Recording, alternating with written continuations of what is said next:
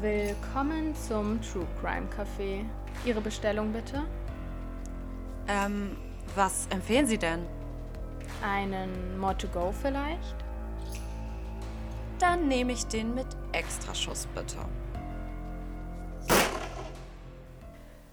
Hello, wir sind More to Go. Ich bin Saskia. Und ich bin Arabella. Willkommen zurück nach einer für uns jedenfalls gefühlt längeren Pause. Es sind ja eigentlich nur zwei Wochen her, aber wir haben gerade schon uns unterhalten, dass es uns wie viel länger vorkommt. Heute sind wir wieder in alter Frische zurück mit einem neuen Thema. Wir haben es ja schon ein bisschen angeteasert letztes Mal mit einem wirklich guten Song. Und jetzt kommt die Auflösung für alle, die es noch nicht gedacht haben.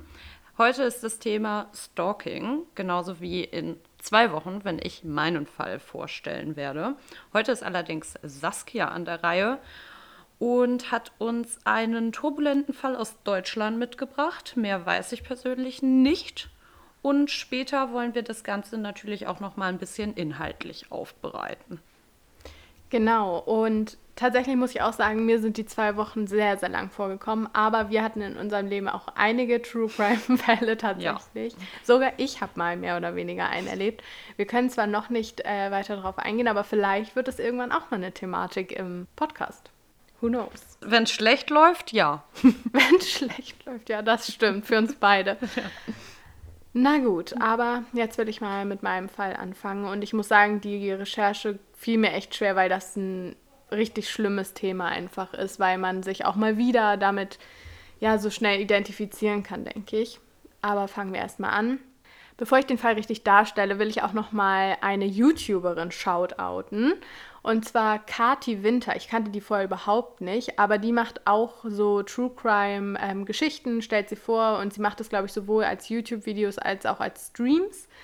Und sie macht das richtig, richtig gut und da könnt ihr auch mal reingucken vielleicht. Da habe ich mir nämlich auch viele Informationen rausgesucht. Aber jetzt soll es mal losgehen. Wir befinden uns im Sommer 2017. Sophie hat gerade mit 20 ihre Ausbildung zur Tourismus- und Eventmanagerin abgeschlossen. Sophie liebt es zu reisen und die Welt zu entdecken. Wenn man sie auf Bildern sieht, denkt man erstmal, wow, was für eine hübsche junge Frau mit einem wirklich ansteckenden Lächeln. Nachdem sie nun aber ihre Ausbildung abgeschlossen hatte, wollte sie die Welt noch weiter entdecken und entscheidet sich somit als Flugbegleiterin bei Thomas Cook zu beginnen. Doch bis sie diesen Job in Hannover beginnen kann, bleibt noch etwas Zeit und so entscheidet sie sich, die letzten Monate zu überbrücken, indem sie in ihrem Heimatdorf Dessau in Sachsen-Anhalt bei H&M noch etwas zu jobben beginnt. Glücklicherweise konnte ihre Großtante, die schon sehr, sehr lange dort arbeitet, so kurzfristig ein gutes Wort für sie einlegen. In eben dieser Filiale arbeitet zur gleichen Zeit auch der etwa zehn Jahre ältere Patrick. Er ist im Gegensatz zu Sophie eher ruhig und in sich gekehrt. Eigentlich hat er auf der Arbeit nur wenig Kontakt mit den anderen, ist eher introvertiert und arbeitet für sich alleine. Doch Sophie und er verstehen sich auf Anhieb recht gut. Zu ihr findet er einen viel besseren Bezug als zu allen anderen Kollegen. Sophie, die um einiges extrovertierter ist, freut sich über den netten Kollegen und geht sogar mal mit ihm essen. Doch dabei sollte es auch bleiben. Sie waren halt Kollegen, die sich gut verstanden, und Sophie wollte nicht mehr als Freundschaft.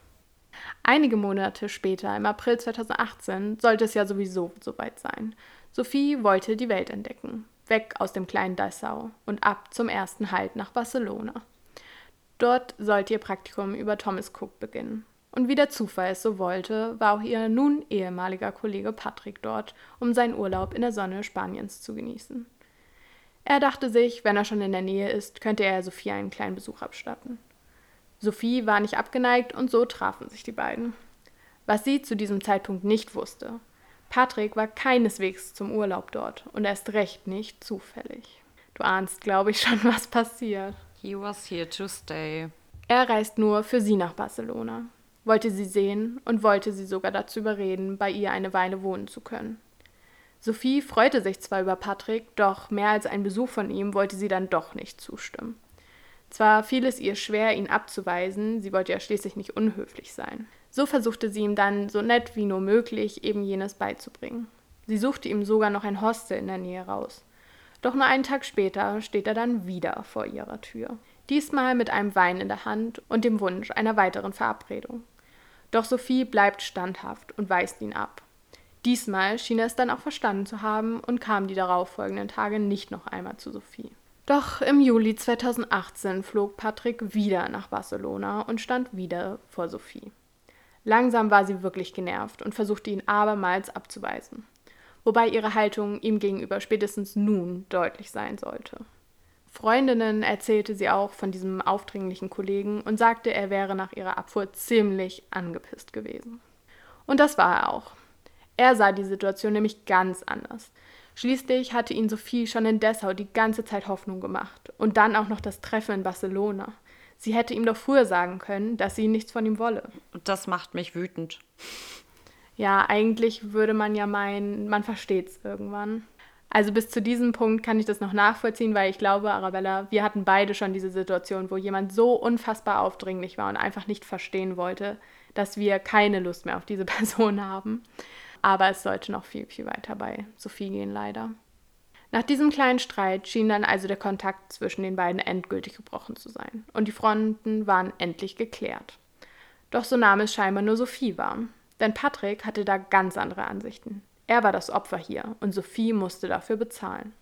Im September 2018 waren die Vorfälle mit Patrick für Sophie schon wieder völlig vergessen. Niemals ahnte sie, dass er für das verantwortlich war, was sie in den folgenden Wochen Monaten, Jahren das Leben zur Hölle machen sollte. Immer wieder wurde an der Haustür ihrer Mutter geklingelt, wenn Sophie gerade wieder in Dessau bei ihr vorbeischaute. Auch das Familienauto wurde des Öfteren zerkratzt und die Reifen zerstochen. Dazu sollte dann auch noch kommen, dass plötzlich immer wieder Fake-Profile von Sophie auf Instagram auftauchten. Bis 2020 sollten es 50 an der Zahl sein. Darauf zu sehen waren seltsame Videos und pornografische Darstellungen, bei denen Sophies Gesicht auf die Darsteller bearbeitet wurde und ihre Stimme dabei im Hintergrund lief. Also von Sprachnachrichten aufgenommen. Und als wäre das nicht schon schlimm genug, tauchen auch plötzlich Screenshots von Sophies Handy auf. Doch nur sie hatte Zugriff auf ihr Handy. Wie konnte das also sein? Patrick hatte eine Stalkerware-App genutzt, mit der er sich auf das Handy von Sophie einwählen konnte und sie so auf Schritt und Tritt verfolgen konnte sowohl online als auch offline. Chats, Telefonate, Passwörter, alles nichts mehr, was nur noch Sophie allein gehörte. Immer wieder bekommt Sophie also auch anonyme Anrufe und SMSen. Oft sogar über 100 am Tag. Das muss man sich mal vorstellen. Mhm. Wenn ihr Stalker zu ihr durchkommt, beunruhigt das Sophie sehr. Denn er scheint immer genau zu wissen, wo sie sich bewegt und kann nicht weit von ihr entfernt sein. Spätestens die zugeschickten Bilder, die sie von ihren Aufenthaltsorten geschickt bekommt, beweisen es. Sie ist nicht alleine. Natürlich sieht Sophie, wie bedrohlich ihre Situation ist und dass die sich immer weiter zuspitzt. Und was anfänglich vielleicht noch als dummer Scherz durchgegangen wäre, ist mittlerweile todernst. Und so wendet sich Sophie sowohl an die Polizei Dessau aus ihrem Heimatort als auch an die in Hannover, wo sie derzeit wohnt. Als potenzieller Täter steht für sie eigentlich nur ihr Ex-Freund im Raum. Die für sie unbedeutenden Geschehnisse mit Patrick hatte sie bei diesem Fall gar nicht auf dem Zettel. Er war schließlich nur ein etwas nerviger Kollege gewesen, der mal etwas von ihr wollte. Aber das war ja nun auch schon lang her und für sie absolut nebensächlich gewesen. Aus diesem Grund stellte sie erst einmal eine Anzeige gegen Unbekannt. Doch auch die Polizei konnte anhand der IP-Adressen oder ähnlichem nicht herausfinden, von wo aus Sophie so bedrohlich gestalkt wurde. Und an dem Punkt dachte ich erst, also wie kann sie ihn nicht auf dem Zettel haben?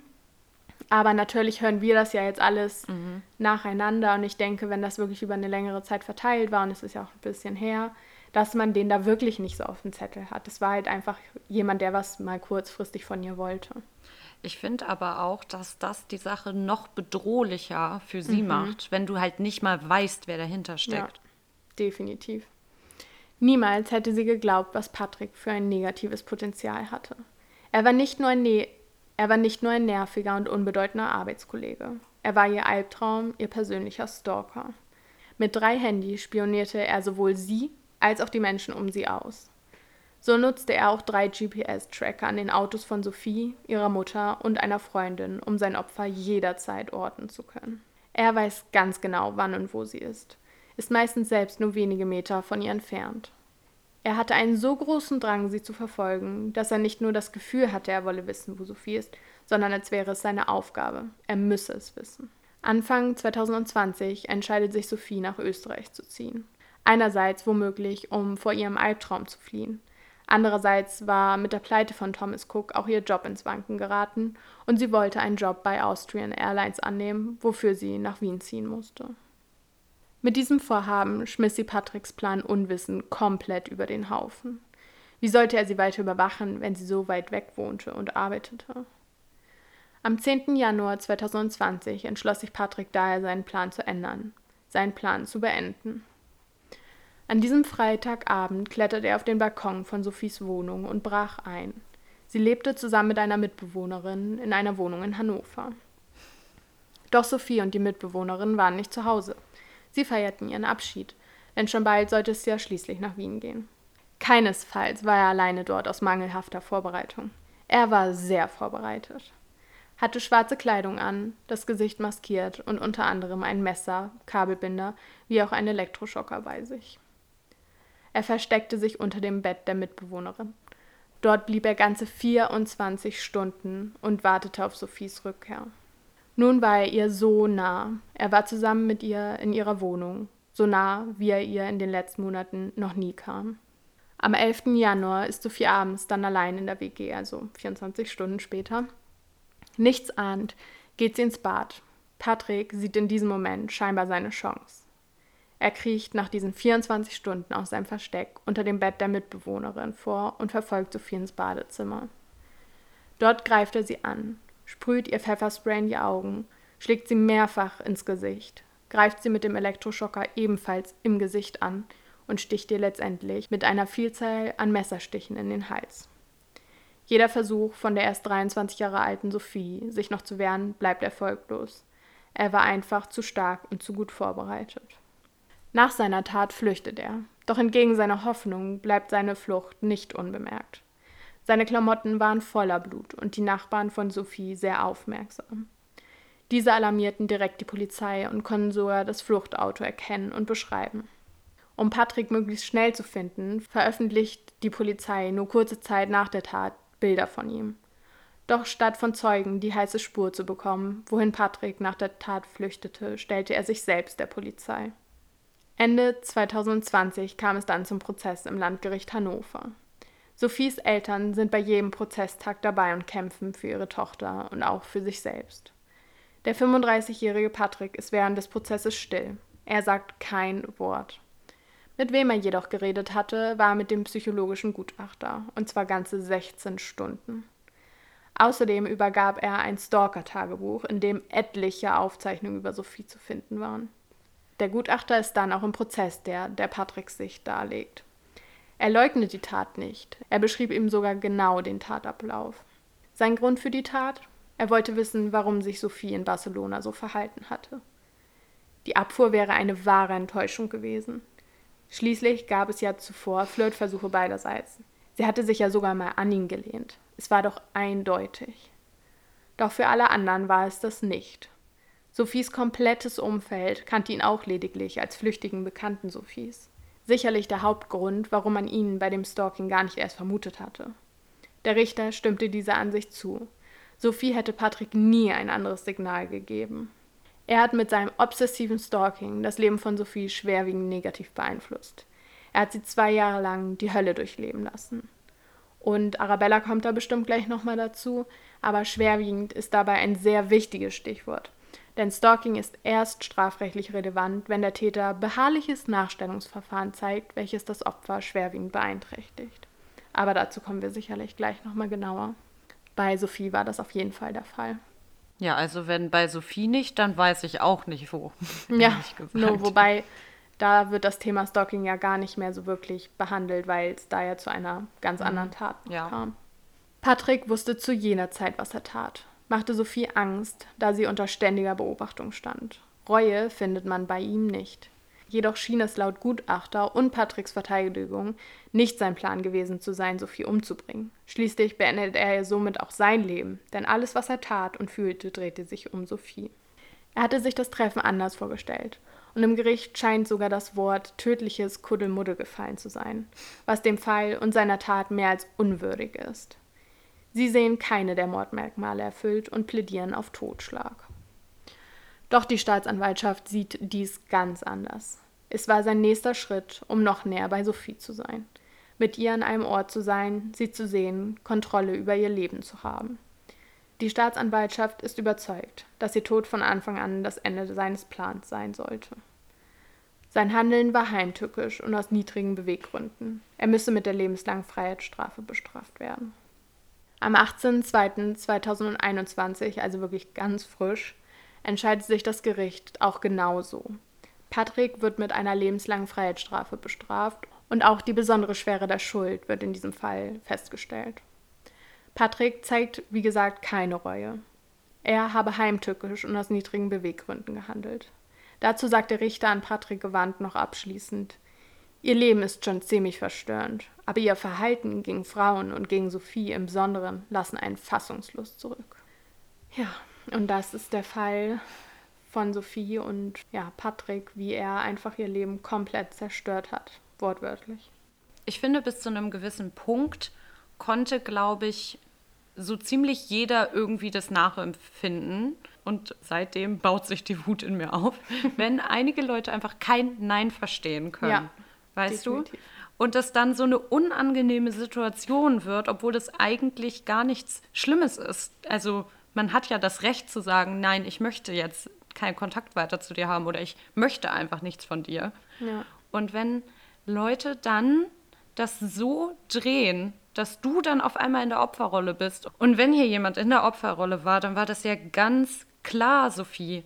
Also ich verstehe nicht, was in den Köpfen von diesen Leuten vorgeht, wie Leute das so drehen, dass Sophie jetzt in dem Fall die Person ist, die darunter leiden muss, weil sie kein Interesse an ihm hat. Ja, die sehen sich halt selber scheinbar als Opfer, aber ich stimme dir da auf jeden Fall komplett zu. Dieses Nein ist halt auch wirklich ein Nein. Und ja. manchmal versucht man ja Leuten schon nett zu sagen, dass man es nicht möchte. Und wenn das nicht klappt, sagt man dann halt Nein und es wird einfach trotzdem nicht ähm, akzeptiert, sodass man die Person dann blockieren muss oder was auch immer. Genau. Und das verstehe ich nicht, wie man da einfach so unsozial sein kann. Wir haben ja auch sehr, sehr viele weibliche Hörer, die ja tendenziell die sind, die in dieser Situation sind. Und ich glaube, da kann das jeder irgendwie nachempfinden, wie Sophie sich da gefühlt haben muss. Wobei ich die Tatsache, dass sie ihn gar nicht auf dem Schirm hatte, weil er einfach so nebensächlich für mhm. sie war, halt noch viel tragischer finde. Ja, auf jeden Fall. Um das Ganze jetzt auch nochmal juristisch einordnen zu können und vielleicht ein bisschen besser nachvollziehen zu können, worüber Saskia zum Beispiel auch mit dem schwerwiegenden Einfluss geredet hat, habe ich nochmal ein paar Informationen für euch, was Stalking betrifft. Und zwar dachte ich halt erstmal, wäre wie immer bei solchen Sachen eine Definition ganz gut, was genau jetzt wirklich Stalking ist, weil es ja auch ein sehr umgangssprachlich verwendeter Begriff ist. Wenn man auf Instagram oder auf irgendeinem sozialen Netzwerk sich ein Profil anguckt, dann nennt man das ja auch schon oft, ja, ich habe die Person gestalkt, aber das ist natürlich nicht. Und hier ist auch schon das erste Problem, denn es gibt keine einheitliche Definition, die anerkannt wird, sondern einfach viele verschiedene Blickweisen. Ich habe jetzt aber trotzdem einmal von der polizeilichen Kriminalprävention des Bundes und der Länder die Definition. Und zwar beschreibt Stalking das beabsichtigte und wiederholte Verfolgen und Belästigen eines Menschen derart, dass dessen Sicherheit bedroht ist und er in seiner Lebensgestaltung schwerwiegend beeinträchtigt wird. Stalking an sich kommt aus dem Englischen und zwar aus der Jägersprache. To stalk heißt wortwörtlich jagen und genauso fühlt sich das dann auch für das Opfer an. Ob man jetzt wirklich gejagt wird, weil man verfolgt wird oder weil man die ganze Zeit Nachrichten bekommt. Trotzdem fühlt man sich die ganze Zeit irgendwie verfolgt. Und ich glaube, dieses Gefühl dauerhaft zu haben, ist eigentlich eins der bedrohlichsten Gefühle, die du so haben kannst, weil es ja auch deinen Fluchtinstinkt weckt. Was ich dabei auch herausgefunden habe, ist, dass etwa 11 Prozent der Bevölkerung mindestens einmal in ihrem Leben Opfer von Stalkern werden. Also jeder Zehnte. Und diese Zahl finde ich auch wirklich erschreckend hoch. Mhm. Über 90 Prozent der Opfer, die polizeiliche Hilfe suchen, sind dabei weiblich und etwa 85 Prozent der Täter sind männlich. Wir haben da eine klare Verteilung der Geschlechter. Und nach der polizeilichen Kriminalstatistik in Deutschland im Jahre 2019 wurden etwa 19.000 Menschen Opfer von Stalking. Etwa die Hälfte davon kannten ihren Stalker bzw. ihre Stalkerin, weil es sind ja auch ein paar Männer betroffen. Und zwar über Verwandte oder durch ihre Partnerschaft bzw. eine vergangene Ehe. Saskia hat ja jetzt schon ziemlich gut geschildert eigentlich, was Stalking ist in ihrem Fall, aber das ist nochmal ein Spezialfall, den sie da hatte mit dem Cyberstalking. Ansonsten gehört auch Telefonterror dazu, hunderte E-Mails, sie hat ja auch hunderte Nachrichten teilweise von Unbekannten bekommen, mhm. Liebesbriefe, SMS und insgesamt unerwünschte Kommunikation in einer sehr hohen Anzahl. Dazu kann auch zählen das unerwünschte Zusenden von Geschenken, Verfolgen und Auflauern vor der Wohnung oder vor dem Arbeitsplatz bis hin zu Sachbeschädigung oder auch Bestellungen im Namen des Opfers, die dann geliefert werden. Und natürlich das, was auch wieder bei Sophie jetzt der Fall war, das Ausspionieren der Online-Aktivitäten, was jetzt vor allem mit der Digitalisierung stark zunimmt. Mhm. Das sind jetzt in Anführungsstrichen nur Handlungen, wo das Opfer erstmal körperlich unversehrt bleibt. Aber in dramatischen Fällen, wie auch bei Sophie, kann das Stalking auch zu körperlichen Übergriffen bis hin zum Mord führen. Und die einzelnen Handlungen sind dabei nicht notwendigerweise kriminell. Also nur weil jemand dir mal eine SMS schickt, ist das ja nicht direkt Stalking. Aber die Anzahl und die Dauer solcher Handlungen führen dann dazu, dass man von Stalking reden kann. Das hat natürlich enorme Folgen für das Opfer, sowohl physisch als auch psychisch. Vegetativ führt es zu Unruhe, Kopfschmerzen, Konzentrationsstörungen, zu Angst, zu Schlafstörungen natürlich, Magenbeschwerden, leichte Reizbarkeit kann auftreten, weil bei einem konstant eigentlich der Fluchtinstinkt ausgelöst wird. Das kann sich dann auch auf das Gemüt auswirken mit depressiven Verstimmungen bis hin zu richtigen Depressionen und insgesamt auch ein Gefühl von Hilflosigkeit und Ohnmacht. Und was tut man, wenn man die ganze Zeit gestresst ist und sich hilflos und verfolgt fühlt? Es führt zu reaktiven Verhaltensmuster wie Vermeidungsverhalten, soziale Isolation oder auch Kontrollgedanken. Und wenn es extreme Stalking-Fälle sind, dann kann es sogar zu einer posttraumatischen Belastungsstörung führen. Dazu, ich könnte mir auch vorstellen, wenn man jetzt ganz, ganz lang gestalkt wird und sich das dann erledigt, das Thema durch zum Beispiel eine Festnahme, dass man dann ja immer noch diesen Fluchtinstinkt in sich hat. Mhm. Also, dass man trotzdem noch um sich schaut und so weiterhin ängstlicher bleibt als zuvor. Das glaube ich auch. Und ich könnte mir auch vorstellen, das ist gleich mein nächster Punkt, nämlich es sich ja auch oft um Ex-Partner oder Zurückgewiesene, wie jetzt auch bei Sophie, handelt, dass du dann auch vielleicht einfach Angst hast, nochmal in so eine Situation dich zu begeben, um halt zu vermeiden, dass es nochmal passieren könnte. Ja, also das ist auf jeden Fall kein kurzfristiger Schaden, den man ja. damit rausnimmt, denke ich, sondern wirklich, dass du dein Leben lang irgendwie damit belastet bist. Genau.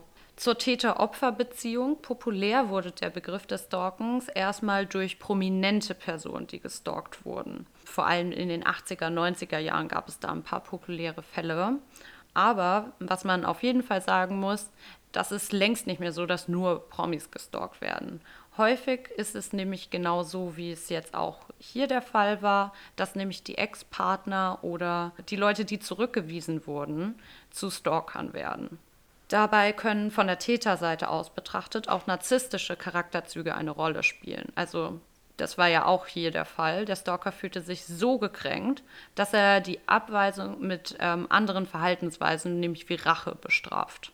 Des Weiteren gehören auch ArbeitskollegInnen und Nachbarn sowie bestimmte Berufsgruppen zu den Leuten, die am ehesten gestalkt werden.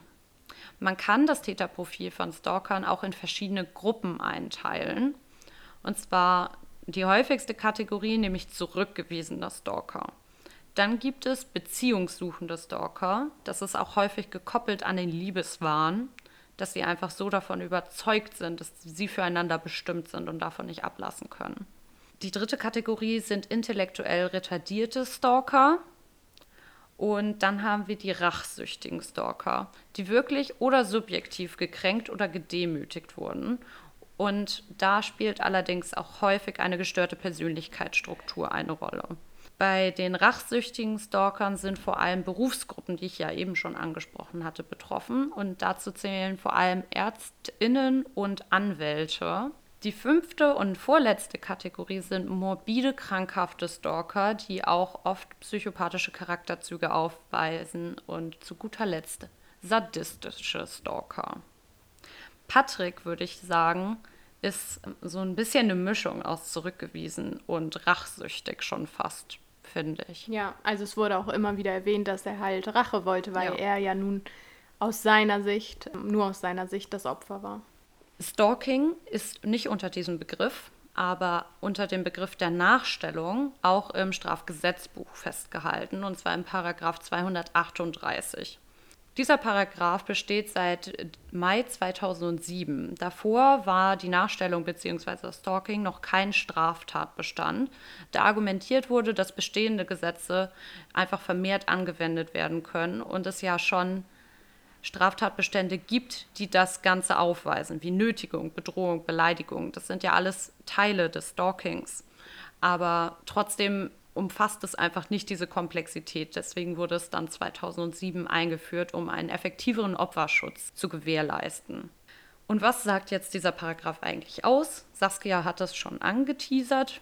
Es gilt nämlich zu bestrafen mit einer Geld- oder einer Freiheitsstrafe von bis zu drei Jahren wenn eine Person beharrlich und mit dem Potenzial, die Lebensgestaltung des Opfers schwerwiegend zu beeinträchtigen, nachgestellt wird. Und zwar indem der Täter oder die Täterin räumliche Nähe sucht, indem er oder sie durch andere Kommunikationsmittel Kontakt zur Person herstellen zu versucht. Dann personenbezogene Daten des Opfers missbraucht werden, zum Beispiel dieses Bestellen in dessen Namen aber auch die Person mit der Verletzung von Leben, körperlicher Unversehrtheit, Gesundheit oder Freiheit ihrer selbst, eines ihrer Angehörigen oder einer anderen ihr nahestehenden Person bedroht wird. Hier war jetzt ja Sophie in dem Fall bedroht, aber wenn die Leute noch einen anderen Partner haben, dann könnte zum Beispiel auch der Ehemann betroffen sein und der könnte bedroht werden. Ja, wobei ihre Mutter ja auch teilweise bedroht wurde. Also Stimmt. da wurde ja immer wieder an der Haustür geklingelt und das Auto zerstört, was natürlich auch Sophie selbst galt, ja. aber die Mutter war auf jeden Fall auch Opfer dabei. Und was auch noch aufgenommen wurde, oder der Täter bzw. die Täterin vergleichbare Handlungen vornimmt. Und dieser Abschnitt ist eingeführt worden, um da ein bisschen mehr Handlungsspielraum zu geben, dass wenn es vielleicht noch nicht so richtig kategorisiert wurde, wie jetzt zum Beispiel auch das Cyberstalking, dass man hier dann darauf zurückgreifen kann. Aktuell gibt es einen neuen Gesetzesentwurf vom 24.03.2021, um härter gegen Stalking vorzugehen.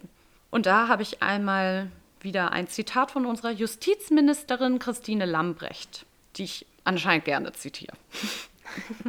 Sie sagt nämlich, wir möchten die Betroffenen besser schützen. Es müssen mehr Stalking-Fälle vor Gericht kommen und die Täter konsequent zur Verantwortung gezogen werden. Der Straftatbestand hat bisher zu hohe Hürden. Diese Hürden senken wir jetzt deutlich. Auch im Netz und über Apps werden Menschen immer wieder ausgeforscht und eingeschüchtert, falsche Identitäten vorgetäuscht und Betroffene diffamiert. Auch diese Taten stellen wir künftig ausdrücklich als digitales Stalking unter Strafe. Genau, dieser Gesetzesentwurf, der wird jetzt noch im Kabinett diskutiert. Und da gibt es auch ein paar begriffliche Änderungen, die damit einhergehen. Statt beharrlich, was ich ja äh, genannt hatte, soll jetzt nur noch wiederholt in der Definition stehen. Außerdem war zuvor eine Freiheitsstrafe von bis zu drei Jahren möglich und das soll jetzt auf fünf Jahre erhöht werden für besonders schwere Fälle.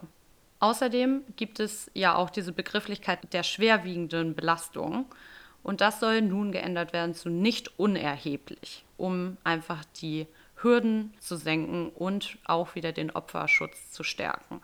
Des Weiteren, wie ja auch schon Christine Lambrecht sagt, wird jetzt auch Cyberstalking aufgefasst. Und zwar werden dabei, wie ja auch bei Sophie und der Mutter der Fall war, ähm, Opfer über eine Stalkingware überwacht. Die Täter haben dann auch Zugriff auf die E-Mail-Accounts, auf die Social-Media-Konten, auf die äh, Fotos, auf einfach alle Daten. Und wenn ich mir vorstelle, dass jemand auf mein gesamtes Handy und mein Laptop Zugriff hätte, ich glaube wirklich, da könnte man einiges mit anstellen. Ja, also zumindest ja auch, wo du bist mhm. jederzeit. Dann macht man ein Foto oder ich schreibe dir ja auch den ganzen Tag lang, was ich tue. Ja. Also die Person würde es auf jeden Fall wissen. Und dazu noch mal kurz einen Schwenker. Ich habe nämlich eine kleine Art Dokumentation über diese Stalkingware gesehen und es gibt verschiedene Möglichkeiten, um herauszufinden, ob man die auf dem Handy hat. Natürlich kann man so ein Virenprogramm oder sowas in der Art durchlaufen lassen und würde es dann daran erkennen. Wenn man zum Beispiel sein Handy unbeaufsichtigt liegen lässt, dann kann so eine App installiert werden. Und wenn man das vermutet oder Opfer von Stalking ist, dann kann man halt diese wie eine Virus-App durchlaufen lassen. Man kann aber auch das daran merken, dass zum Beispiel der Akku viel, viel schneller leer geht oder auch die mobilen Daten, weil der Täter ja durchgehend auf dein Handy zugreifen kann.